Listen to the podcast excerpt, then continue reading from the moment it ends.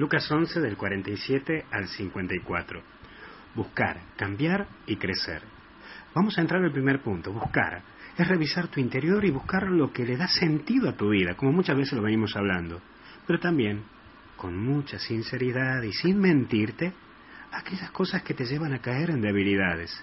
Y encima le metes la culpa a otro. Sí, le terminas echando la culpa al otro, cuando te encanta usar tu mentira, tu soberbia, tu orgullo, y cuando te revelan, cuando te descubren, en vez de asumirlo y aceptarlo, terminas inventando o, echarlo, echarle culpa a otros.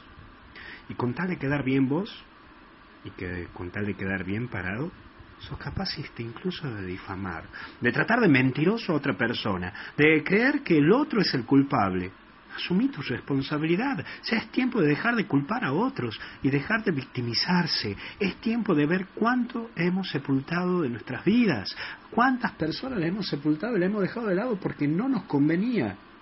Pero no que no nos convenía porque no nos ayudaba a ser cristianos, sino porque eran personas que nos decían la verdad en la cara. Pero no mires al vecino, a tu marido, a tu mujer, a tu hijo. Mírate vos y acepta que vos también cometiste errores y acepta tu debilidad y acepta que vos también has sepultado, has matado a hermanos tuyos y hasta incluso los has difamado porque te han querido corregir y te han querido acompañar. Entramos a un segundo punto, cambiar. Es ver y comprender que nunca es tarde para cambiar y quien quiere puede. Te lo vuelvo a repetir, quien quiere puede. Y encima de ello aparecen en tu vida estos profetas que te marcan el camino. Ese profeta que puede ser tu papá, tu mamá, tu hijo, tu hija, aquellas personas que te están diciendo, date cuenta, no estás caminando por el buen camino, date cuenta, no estás haciendo bien las cosas, date cuenta, vuelve a Dios. Y también hay situaciones y ocasiones que te van revelando el querer de Dios en tu vida. Si hay algo que no ha salido, pregúntate, ¿será que Dios no quiere esto para mí? Si hay algo que no se ha dado, ¿no será que Dios también te lo está poniendo como un signo? Hoy vos tenés la posibilidad de cambiar la historia de tu vida. Pero no tan solo la historia de tu vida, sino también la de aquellos que te rodean. Pero es importante asumir esa responsabilidad y querer cambiar. Si uno no quiere cambiar, por más de que te venga el mismo Jesucristo, no se logra nada.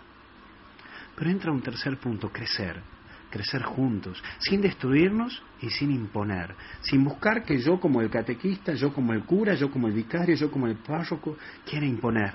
No, somos todos una iglesia caminante, una iglesia peregrina y que vamos caminando juntos. algunos van más rápido, otros más lentos, a algunos les cuesta más, a otros les cuesta menos, pero nos tenemos que acompañar y ayudar.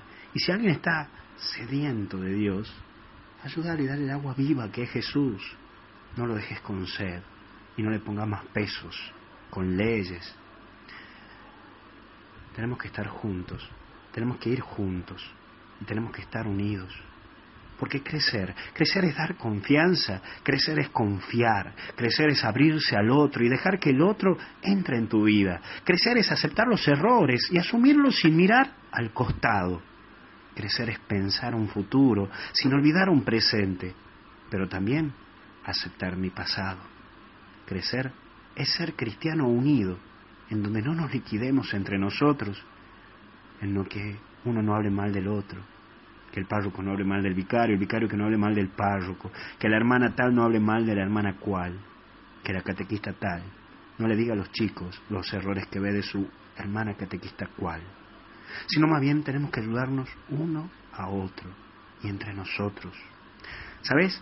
Yo sueño con una iglesia unida y sin búsqueda de intereses particulares. No porque yo quiero llegar a ser obispo, no porque yo quiero llegar a ser papa, no porque yo quiero ser la coordinadora general, no porque yo quiero ser el encargado de...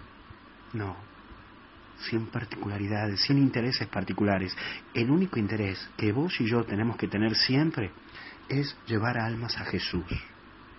Hoy te invito a soñar que Dios está en todos. Y te invito a soñar que Dios hace realidad también tus sueños. Así que, a soñar.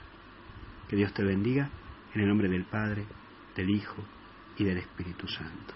Cuídate.